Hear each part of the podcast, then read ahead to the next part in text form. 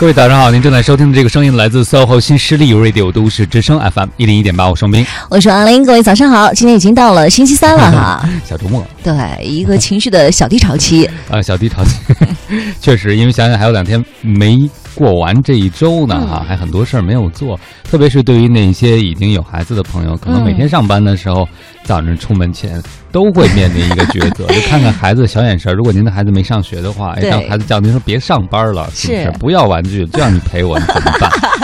一直在说我们，尤其是当孩子他可能身体不太舒服的时候，每天就是抱着你，尤其是呃呃，我们家孩子也是那样，就这两天就总是跟演韩剧一样，那身体可能不太舒服，所以每天就是今天早上起来的时候也是抱着我的脖子跟我说：“妈妈，你不要去上班了。”我说：“那我不上班买不了玩具啊，买不了好吃的，我不要，我让妈妈陪我。”哇，这就是那个话一说出来的时候，你就觉得很难受。但是我我反正在那种。生离死别的场景之下，但是在我出门的那一刻，关上门的那一瞬间，我突然又觉得哇。好轻松啊！就是我觉得我要去上班了，我觉得是稍微有一点点解脱，但是再随之伴来的又是一种罪恶感。对，就是能这么想呢？对，我说我怎么能这么想呢？我为什么会觉得说我要去上班了，然后我不用照顾我的孩子了，我会觉得很开心，然后同时我又觉得我很爱我的孩子，然后那种感觉就特别纠结，矛盾纠结在一起。嗯，其实你并不是孤独的。我最近看到一个研究，就发现很多人在工作中反而是减压的，回到家里反而是加压的。哎呀。所以我就觉得星期六、星期天为什么愿意来上班，是吗？这事儿不能在广播里说 啊。但是确实很多人在工作中会比家庭中感受到比较小的压力。我想起了昨天看到了一个短视频，就讲一个家庭主妇，全职主妇啊。嗯嗯。她呢，就一开始镜头是她送先生出门做早餐，很忙。嗯。然后先生出门的时候吻了她一下，是一对西方的夫妇。那先生出门之后呢，他就站在他们家呃大窗户那儿，他们家住的是那种一独栋的嘛。然后先生走远的时候，那他就朝先生挥手，然后微笑，微笑完了以后，他就开始去他们家的半地下，半地下是他们的那个储物间，先洗衣房。嗯，啊，但是拿掏出那个烘干机里的衣物，那个衣物特别多，就往外拽呀，就就没就好多好多各种各样的衣物，他拽着拽着拽着，突然就坐在地上了，然后就呢嚎啕大哭。哦，我特明白，我能理解那种感受，就每天都是这样周而复始这样的生活。送走先生完以后，先生可能要在外面去开始他一天的工作，会接触到不同的人。但是我每天面对的可能就是我的厨房里的锅，然后我地下室里的洗衣机，然后我不停的这样去脱这样的衣服，所以他每天周而复始这样的话，确实会很崩溃。而且他知道，既然自己不是家里的经济支柱，既然先生是赚钱的，所以他每天还不能让先生感受到他在家里有额外的压力。嗯，所以他可能要非常。欢乐的。微笑的、温暖的送先生出门，但可能内心的这种苦楚只有他自己知道。嗯，所以我看到那研究，我在想，我说人的压力究竟来源于什么？是忙一定会有压力吗？可能很多的时候有一些压力并不是简单的忙碌带来的，比如在家里忙和在工作单位忙都会有压力。嗯，但是这个感觉不同。比如工作中你投入的一些努力，你可以看到回报和结果。是的，虽然有压力，但你知道这个压力的价值和意义在哪儿。嗯，但不能说家务劳动没意义啊。但很多人，比如都跟我说，他们为什么不喜欢做饭？嗯。因为吃完就没了。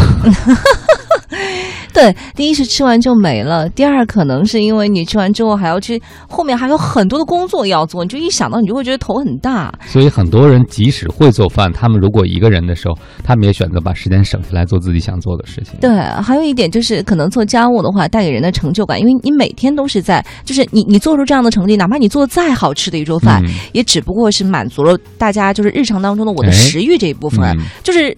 我饿了嘛，我吃饱了嘛，然后就没有太多的成就感。就别人称赞你说啊，你做的饭挺好吃的，那顶多也就是我连夸你三天好吗？你不可能说我每天吃饭我都夸你啊。嗯。但是可能三天之后就会说，哎，今天怎么有点咸呀？对对对对，所以有可能还会不太满足。这个时候你就会更没有成就感。而且有的时候，我周围的朋友看着孩子慢慢长大，也在想说。对他们是我的孩子，我很爱他们，我愿意为他们牺牲一切。嗯嗯。但我终究还有一部分是我的存在。对。就我自己在哪里？自我意识又开始觉醒。当孩子小的时候，可能这个不明显。当他有天长大，特别进入青春期，你你发现人家没那么需要你，甚至觉得你拖累，你不要离我太近，不要让我同学看见你和我在一起。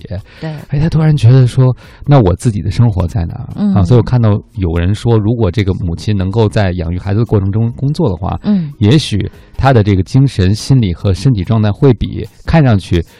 某种程度不用在两边跑去平衡的人，没准更好一些。对对对，我有一个朋友特有意思，他在朋友圈前几天发，因为他们家宝宝可能是刚四个月吧，他产假结束了没有回去，他就说，他说我我很爱我的孩子，但是我发现当我知道我要回到单位去上班的时候，我连我走路的步子都是跳跃的。呃，所以有人就说，那个在职场中工作的爸爸啊，那对他来讲，天堂去天堂的路很短。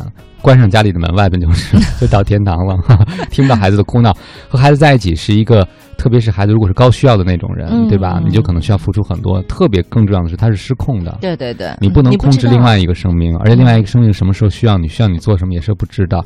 但是工作往往是受控的。就为什么有人会在工作哪怕有压力大，我有成就感？因为我知道我这么做我会得到什么结果。嗯。但是孩子恰恰不是这样。嗯。那最可怕的就是，如果你在职场中你没有成就感的话，你把这种成就感转移到孩子身上。嗯。你就更可怕，会把那种控制欲从做一件事儿的控制，转而对一个人的控制，就有可能产生更大的这个关系矛盾。而且是物极必反嘛，你很可能会遭到孩子的反抗啊什么的，你会让自己更加的没有成就感，你会觉得我倾注了这么多，最后我什么都没有得到，还得到了大家的这样的一致的埋怨。对，所以我发现很多人其实。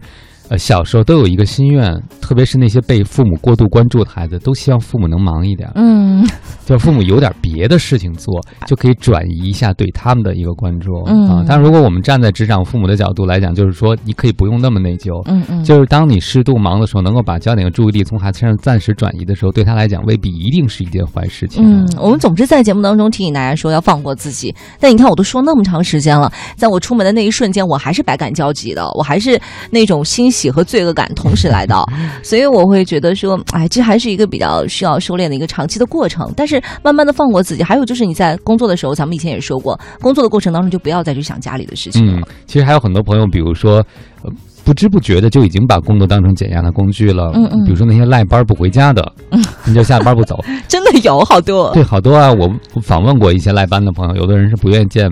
公公婆婆，嗯，就说不要一起吃晚饭，因为在一个饭桌上吃饭要说话很尴尬。他们就先吃完了，我在单位吃完再回去，这样我就直接带孩子或者怎么样，就可以避免较少的这个就可以减少交流的时间嘛，不用那么尴尬，各回各屋就行了。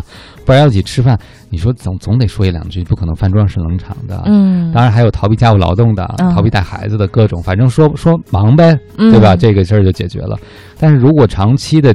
把工作当成这种减压的方式，我觉得是有伤害性的，主要是伤害了你更重要的一个减压的系统，就是你的家人、你的家庭。没错，没错，尤其是对于男性朋友来说，我觉得可能你就是回家早一个小时的话，你哪怕坐在那边看个电视或者什么的，就确实有的时候妻子可能会唠叨几句或者怎么着，但是其实你要想到的是，你的存在对于他可以带来莫大的安全感。嗯，我就想起了最近看的这个看的电视不少哈，看了一个美剧里边就讲到了一个女士就唠叨她。先生说：“你为什么老和你的狐朋狗友出去喝酒？因为不能回家待一会儿。”嗯，然后他就听他老婆话回家了。回家以后，他老婆就说：“你为什么就是老在那看电视？嗯，你老在那看电视，你还不如出去呢。”其实他老婆就想说一件事儿。你能回家跟我说话吗？但但永远不是这样的。哎，对呀，他为什么不会直截了当说，而是觉得说这些东西你都应该是心里有数的，你还要我提醒你吗？就我不让你在外边跟你的朋友喝酒，那意思就是回家陪我。结果你回家看电视，我就会不让你看电视。所以这老公就莫名其妙就觉得我怎么干什么都是错呀？我做哪儿都不对。对，实际上他就希望他能说句话嘛。嗯，那你就找点话茬儿嘛。